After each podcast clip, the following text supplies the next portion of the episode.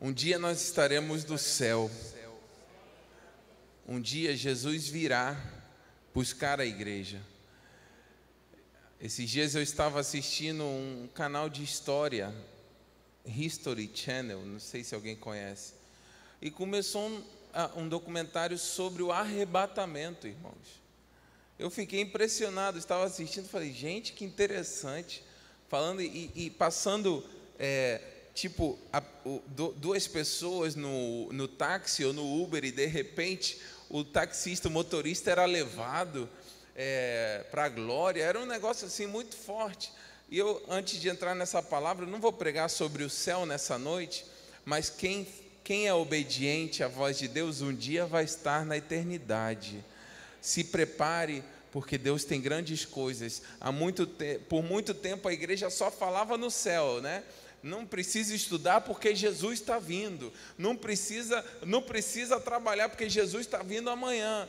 Aí depois a igreja entrou no outro extremo, extremo, parou de falar sobre o céu e só pensavam nas coisas terrenas, mas eu quero te lembrar que em breve Jesus voltará e vai buscar a igreja. E um dia quem tiver Jesus no coração e estiver e permanecer firme em obediência à palavra, vai subir pelas nuvens com o Rei dos Reis. Um dia a trombeta vai tocar. Esteja preparado, fique atento, porque Jesus está voltando. Êxodo 16:35, tema dessa mensagem, que é a última da série Autoridade Espiritual, trata-se sobre obedecer não saiu de moda.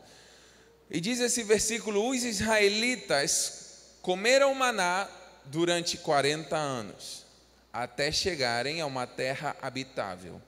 Comeram maná até chegarem às fronteiras de Canaã.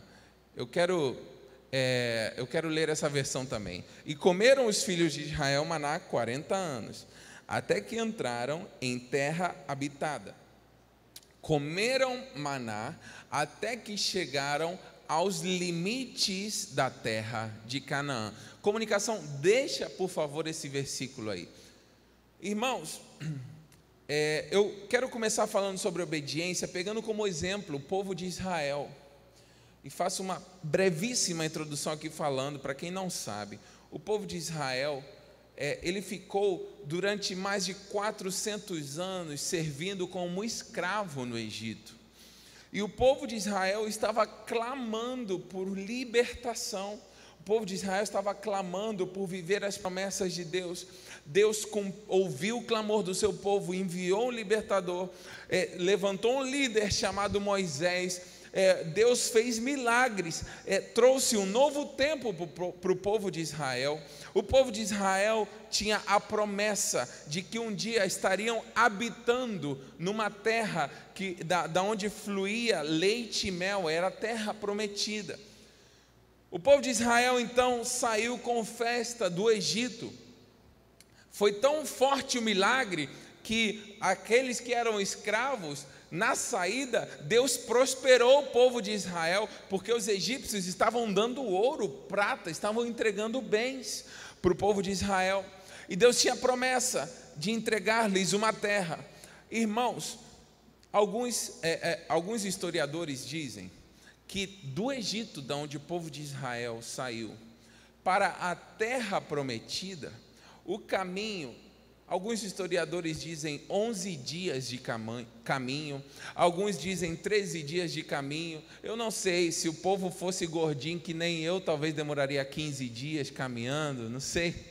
Mas eu sei que era uma questão de, era uma questão de tempo, de, de, de dias. Da, da, da libertação ao cumprimento da promessa, era um, era um período de alguns dias. Só que aqui a gente está lendo que e comeram os filhos de Israel maná 40 anos até que entraram em terra habitada. Isso significa que em vez deles demorarem 11, 13, 15 dias, eles demoraram 40 anos. Eu tenho 32 anos de idade, ou seja, minha idade e mais alguns anos, eles demoraram para entrar na terra prometida. Irmãos, e por que, que eu estou pegando esse, esse versículo como base? Porque o povo de Israel, eles, eles tinham tudo, eles só tinham que fazer uma coisa: obedecer. Diga comigo, obedecer. O povo de Israel tinha promessa, o povo de Israel tinha recebido libertação, o povo de Israel tinha a presença de Deus com eles, o povo de Israel tinha tudo, mas em vez de ouvirem a voz de Deus, que Deus estaria com eles para para a conquista dessa terra prometida, eles preferiram ouvir a voz de alguns homens que falaram para o povo que não daria. Ó, não dá, lá tem gigante, lá tem um monte de coisa, então a gente não vai ter chance nenhuma. E o povo preferiu ouvir a voz de alguns infelizes, mentirosos, do que ouvir a voz de Deus. E ao desobedecerem a voz de Deus em avançar, o povo ficou dando volta durante 40 anos. Ou seja, o que demoraria apenas alguns dias, demorou anos quatro décadas. E eu quero começar falando sobre a obediência nesse princípio, porque a desobediência faz com que o que demoraria dias acabe demorando anos. Tem alguém me ouvindo aí? A desobediência faz com que você o que você talvez resolveria em 2019, se você desobedecer a voz de Deus, você pode entrar em 2050 e não ter resolvido ainda. Tem gente aqui, eu estou sendo profeta aqui, mas eu creio que Deus está dando uma nova oportunidade. Mas tem gente aqui que já poderia estar formado na faculdade, não se formou até hoje porque desobedeceu.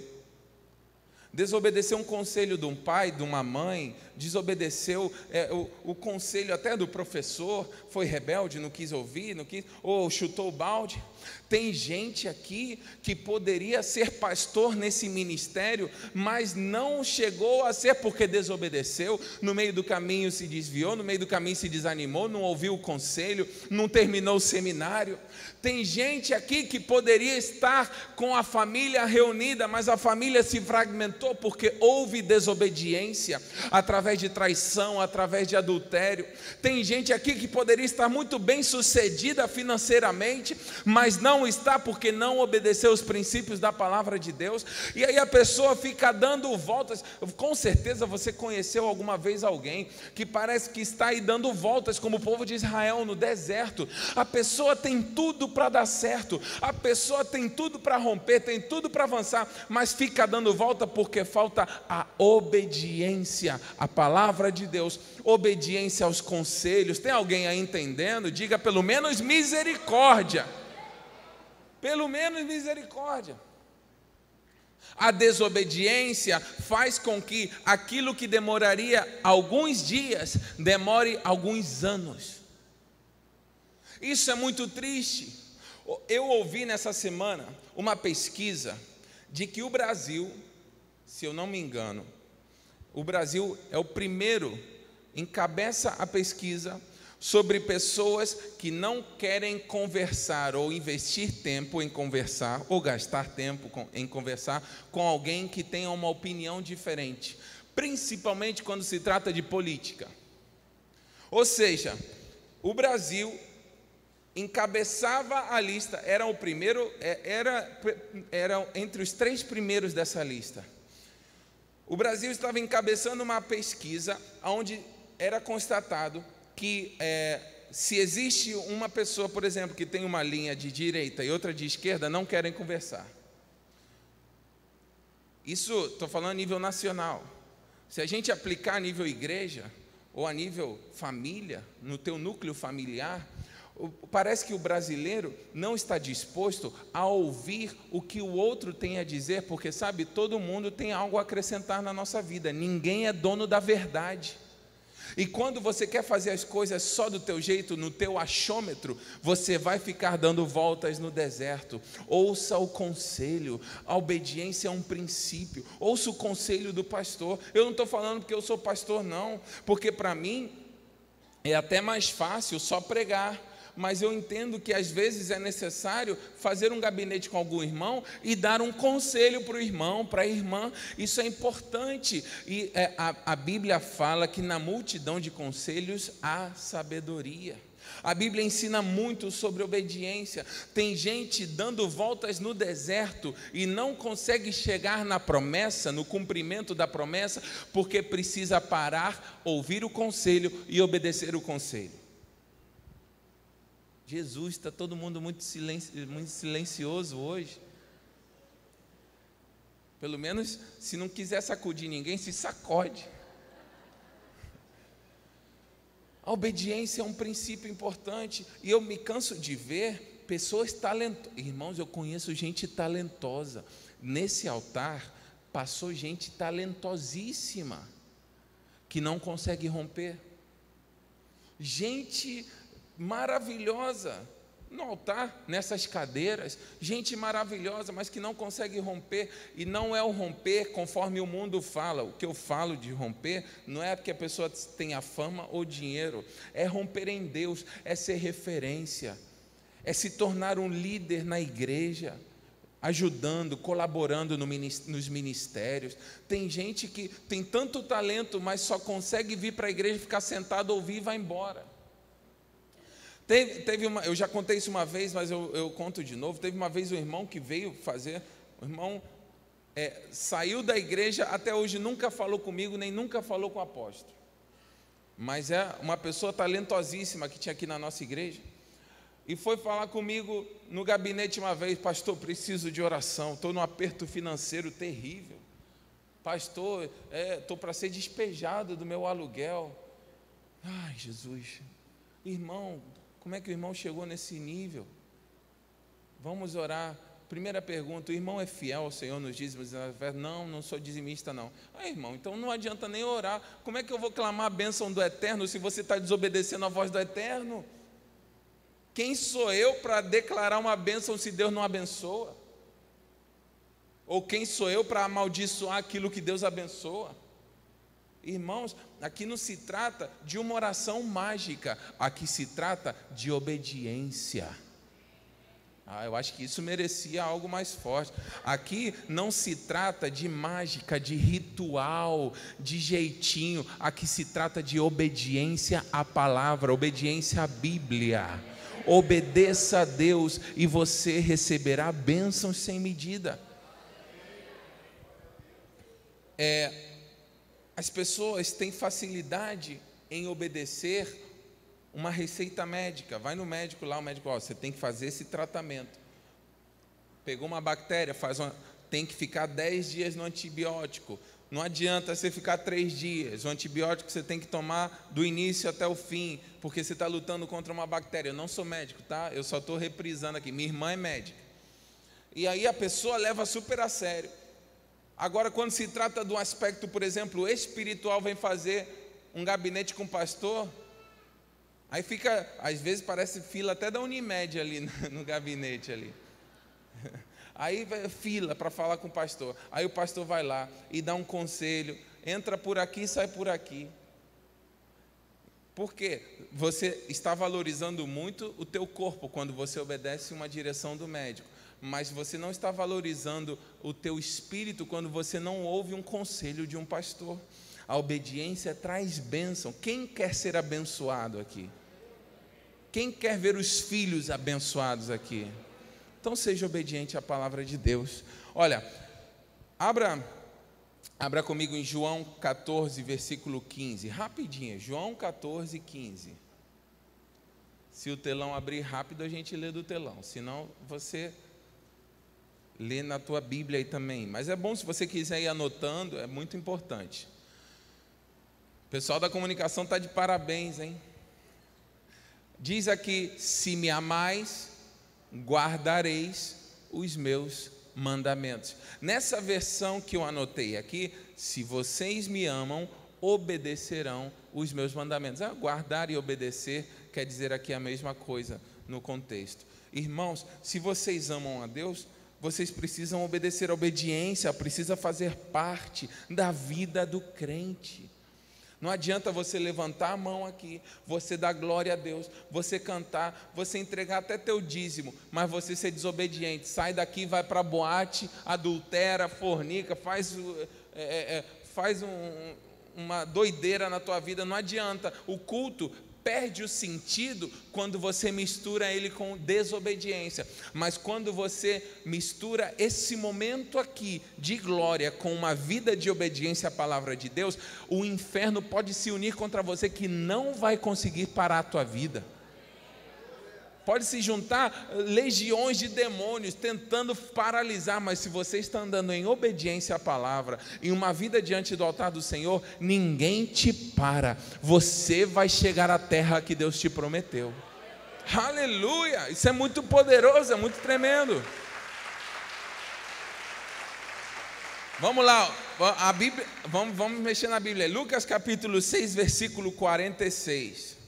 Eu não vou me estender muito nessa palavra, até porque hoje eu ainda não estou muito recuperado, está me dando mais tonteiras. Eu, eu, tenho que comer uma feijoada, meus irmãos, pra... só mês que vem.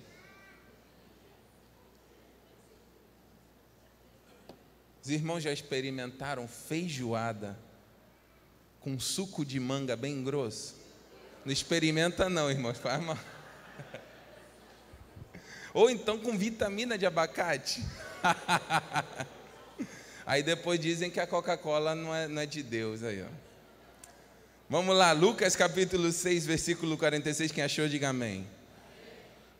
Diz aqui nessa versão que eu anotei: Por que vocês me chamam Senhor, Senhor, e não fazem o que eu digo? Nessa versão, por que me chamais Senhor, Senhor e não fazeis o que vos mando? Mesma coisa. Irmãos, na igreja, eu estou tratando com um povo que faz parte de um corpo, o corpo de Cristo, a igreja. Tem muita gente que tem facilidade de parecer cristão, parecer consagrado, mas na real não é obediente ao Senhor Jesus. Eu, eu quando era adolescente, é, eu me lembro que uma vez a gente estava numa reunião de jovens na igreja. Eu, eu já estava, graças a Deus, firme com Jesus, mas você não devia ter meus 14 anos, 13 anos. E com aqueles jovenzinhos lá da igreja, juntei, me juntei jogando bola com os meninos, depois fomos para o culto, né? É, da, da, é, eram, eram poucos no campo missionário mas estávamos lá no culto celebrando, e depois fomos para a parte do lanchinho e tal.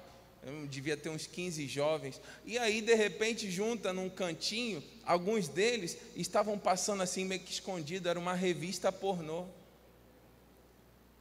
Hoje em dia tem até que vigiar tem que vigiar os celulares dos filhos, pais, vigiem os celulares dos filhos, porque antigamente era aquele negócio de revista escondida e tal, não sei o que. Hoje o negócio vai até a mão dos meninos, não precisa ninguém contrabandear a revista pornô, chega de graça no celular. Tem que vigiar. E aí, é, é, era, era uma contradição, irmãos. Eu, eu até falei na, é, naquela época com os jovenzinhos, filho de pastor era sempre muito cobrado. E eu aprendi, graças a Deus, nunca fui viciado a pornografia. Graças a Deus. E homens precisam vigiar e mulheres também. E naquela época eu sempre tive muito temor ao Senhor, porque o temor ao Senhor começava em casa. Meus pais me ensinaram isso desde muito novo. E eu comecei a falar com eles, cara, mas tem alguma coisa errada, como é que pode? Estava agora, eh, foi jogar bola, depois veio aqui, cultuamos ao Senhor Jesus, e agora vocês estão aí contrabandeando revista pornô. O que, que adianta um culto levantando mão, dando glória a Deus, cantando, para depois ficar vendo pornografia? O que, que adianta você chamar Senhor, Senhor, mas não fazer o que Ele manda a gente fazer? Que, que adianta você chamar Senhor, Senhor e ser infiel à tua esposa? O que, que adianta você vir aqui levantar a tua mão e depois você ser corrupto no teu trabalho? Estou abismado que no Rio de Janeiro a corrupção entrou num nível tão grande que está me dando, tá me dando é, náusea, irmãos. Eu fui ontem, isso não é novidade, fui ontem na Avenida Brasil para São Gonçalo, passei pela Brasil para pegar a ponte na altura de Bom Sucesso um monte de gente assim, ó, iPhone assim na rua, pessoa com três na mão assim, ó, tipo assim, querendo vender. Irmãos, isso é roubo. Mas na mesma rua tinha agentes de segurança que pareciam que não estavam vendo nada.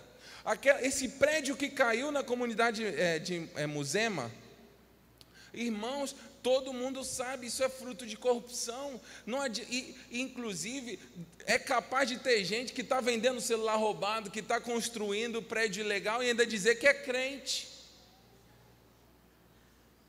Eu estou falando alguma mentira?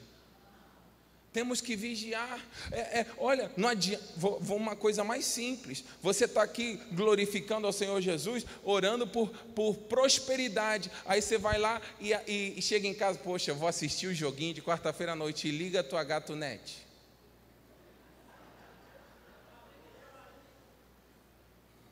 Vai lá. É, irmãos, Analisem, isso daqui é uma mensagem para você fazer uma autoanálise da tua vida, porque nós brasileiros ficamos especialistas em fofocar e vigiar a vida dos outros, como aquele negócio que o gramado do vizinho é sempre mais verde do que o nosso. Vigia o teu, Vigia o teu gramado para ele ficar verde. O que, que te adianta ficar olhando se o gramado do vizinho está verde ou não? Vigia o teu. Porque tem gente olhando, ah, viu a família de fulano, ah lá as crianças rebeldes e não está percebendo que os filhos dele não estão nem mais em casa. Irmãos, tem que trabalhar a base, a obediência, desde a base, as coisas mínimas. Faz uma revisão na tua casa, vê se está tudo direitinho. Ah, ah, esses dias, meu pai tem uma pequena casa aqui no Rio, na área de São Gonçalo. Só usa quando vem no Brasil, que é uma vez por ano, passa no máximo 30 dias aqui. E esses dias cortaram a luz da casa do meu pai. Tudo pago direitinho. Aí a gente ficou assim, como é que pode cortar a luz? É, fiquei sabendo ontem. Aí, como é que pode cortar? Não, é porque tinha suspeita de gato, porque tem um mês no ano que o consumo vai lá em cima. Aí depois 11 meses o consumo não tem. Irmão, aí eu falei, poxa, tá pagando direitinho, acha que é gato. Tem que, eh, tem que ter um, uma correção de tudo, desde os agentes públicos até é, todo mundo, começando da gente, como igreja, precisamos ser os mais obedientes às leis como, como cristãos, precisamos dar exemplo. Olha para cinco pessoas e fala assim: Você é exemplo.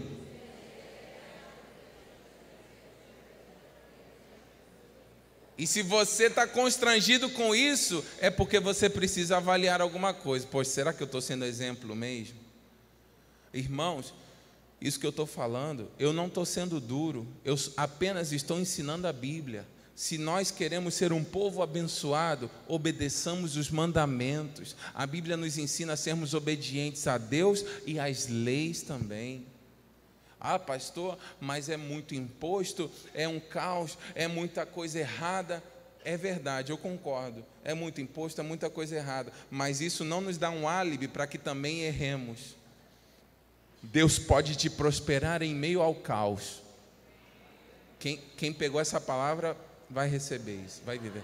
Deus pode te prosperar em meio ao caos. Independente de crise, de imposto, Deus pode te prosperar.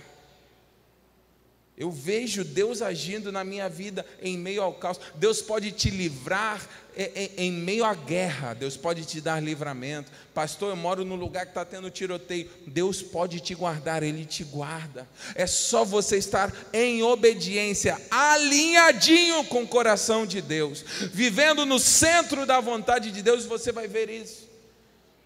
Eu, eu, eu me lembro da história Saiu no jornal de uma família que estava morando numa grande cidade, eu não lembro se era São Paulo ou Rio de Janeiro. É, estavam muito preocupados com a violência, com, com o trânsito, com aquela coisa toda, sequestros e tal, ficaram atemorizados. Alguém deve ter visto essa reportagem também. Foram para um lugar muito tranquilo, muito distante, no interior. Não deu uma semana, acho que assaltaram e mataram a família. Misericórdia. Porque no, no, no, o, o que vai te guardar não é o lugar que você mora.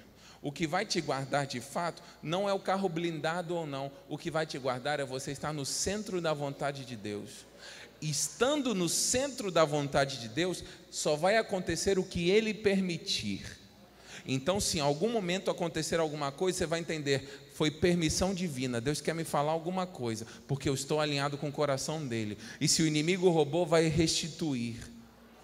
Olha a vida de Jó, o inimigo veio, roubou, fez, é, causou um, um estrago na vida de Jó, mas houve restituição, porque Jó permaneceu em obediência. Então, se você ama a Deus, seja exemplo, seja obediente. Seja obediente. Primeiro, abra aí em primeira, primeira carta de João, capítulo 5, versículo 3.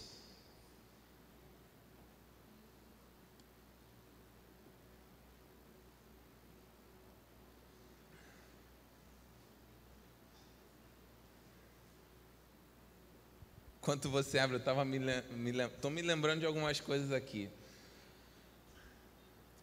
Um jovem cristão chegou para mim, isso deve fazer uns dois anos, um ano e meio. Pô, pastor, ora por mim aí, passando maior dificuldade. Eu, o que, que foi?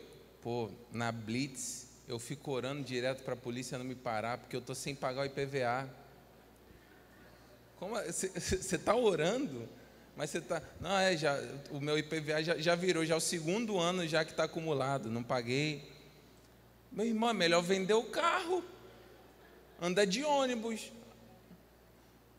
Nós temos que entender a nossa realidade no momento. Ou então pede a Deus para ampliar as portas no trabalho. Mas vai ficar arriscando e ficar. Vai orar porque está com o IPVA atrasado. Não, mas aí qualquer coisa eu dou cinquentinha para a polícia.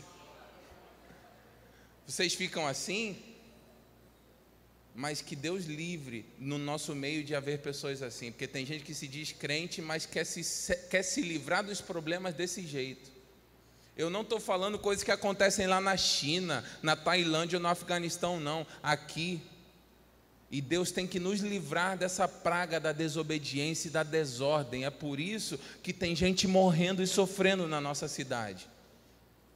Porque quando a gente faz as coisas debaixo de obediência, a gente evita muitas dificuldades. Olha, existem duas maneiras principais de você aprender: através da obediência ou através do sofrimento. São as duas maneiras principais. A obediência não vai te livrar de todas as aflições, mas vai te poupar de muita coisa. É verdade ou não é verdade? Se você analisar a tua vida em um minuto, você vai perceber que se você fosse obediente a alguns conselhos que os teus pais deram, pessoas sábias deram, você poderia ter poupado muito sofrimento na tua vida. A obediência traz livramento. E a obediência, quem é profético vai tomar posse dessa palavra. A obediência vai trazer um aceleramento na tua vida. Aquilo que demorava anos vai, fazer, vai se resolver em dias. Aleluia! Glória a Deus. Aqui está aqui o texto, primeira carta de João, capítulo 5, versículo 3, porque este é o amor de Deus que guardemos os seus mandamentos. Ora, os seus mandamentos não são penosos.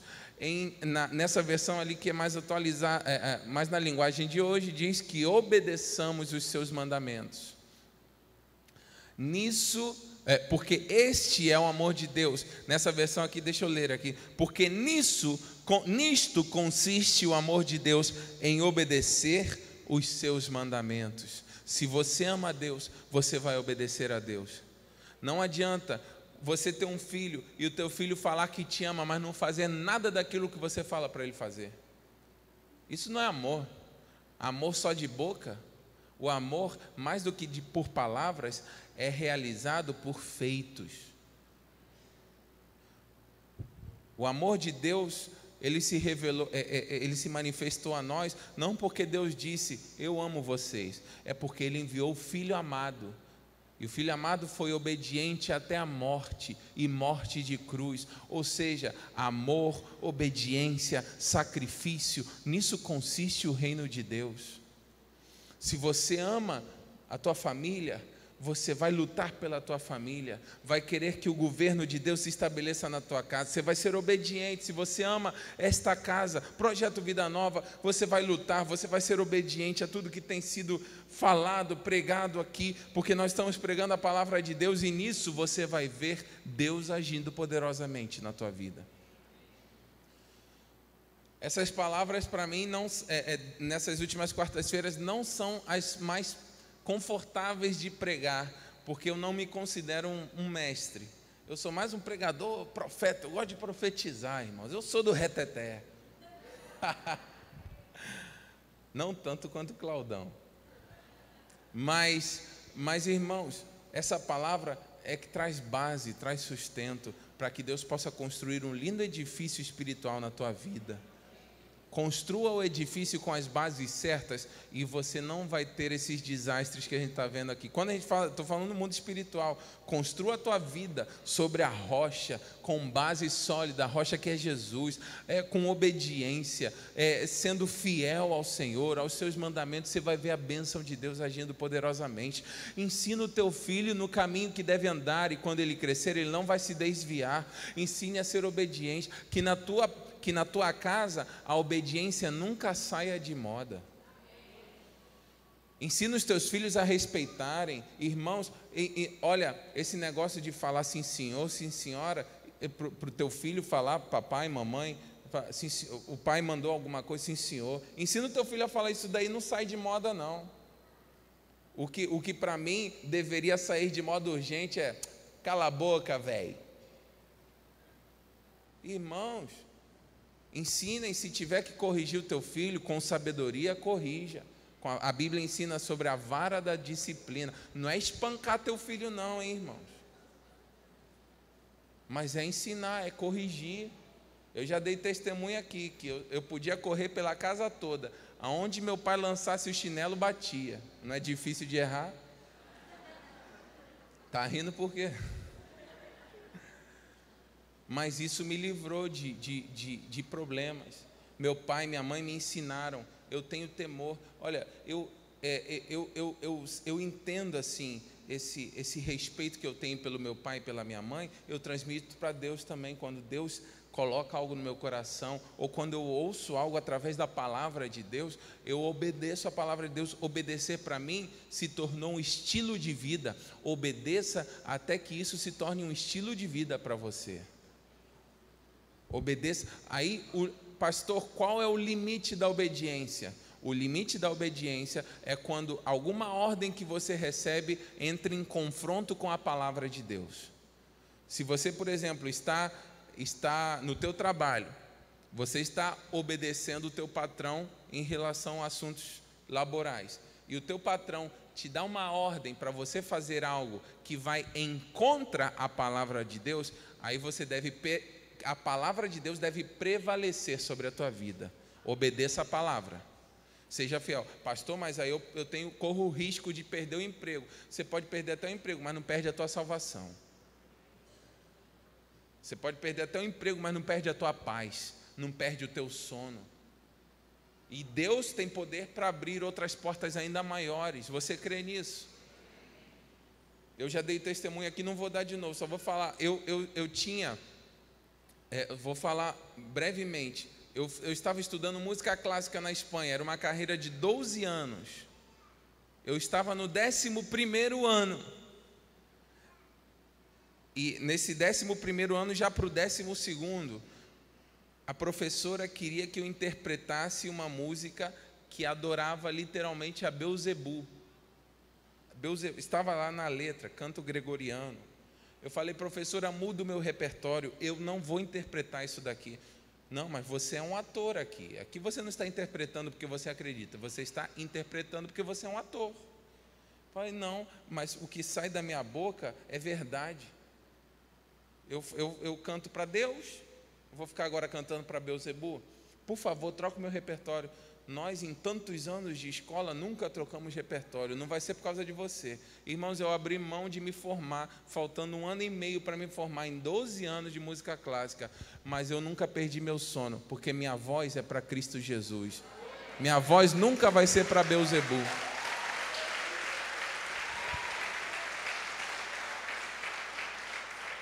Contar o testemunho é até bonito, né? Mas você sacrificar uma carreira de 11 anos por causa de é, por querer permanecer com a tua fé não é a coisa mais confortável, mas eu creio que Deus tem me recompensado.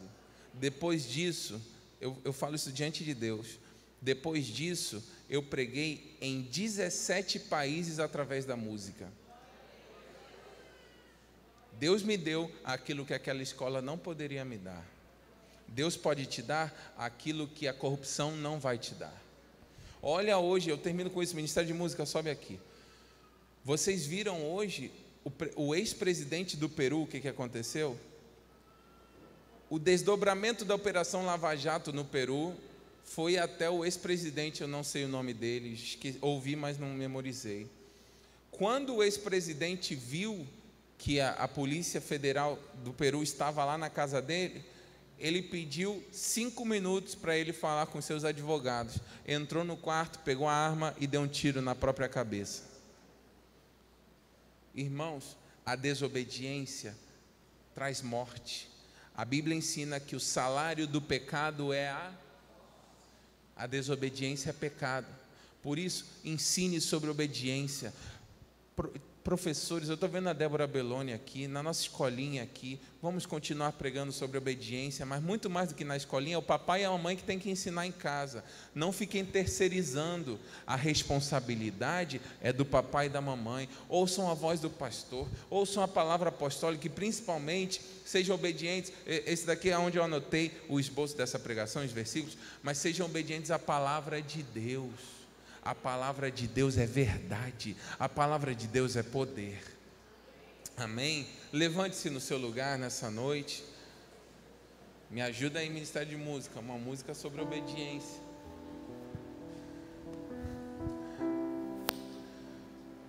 Eu quero, eu quero fazer nesses dias. Eu tenho feito um pouco menos de apelo nessas palavras, mas eu quero fazer um apelo para nessa noite orar por aqueles que estão lutando e querem ter uma vida mais obediente, mais alinhada com a palavra de Deus querem ser mais obedientes, aqueles que desejam ver esse princípio da obediência sendo implementado nas suas casas. Talvez você está lutando com os, teus filhos em relação ao espírito de rebeldia. Vem aqui no altar e coloca os teus filhos diante do altar, o nome dos teus filhos, a tua família, a tua vida. Olha, sai do teu lugar, você que entende que precisa se alinhar mais à palavra de Deus. É, é, não é um apelo para você ser envergonhado, não, é um apelo para você ser honrado pelo, pelo agir de Deus na tua vida.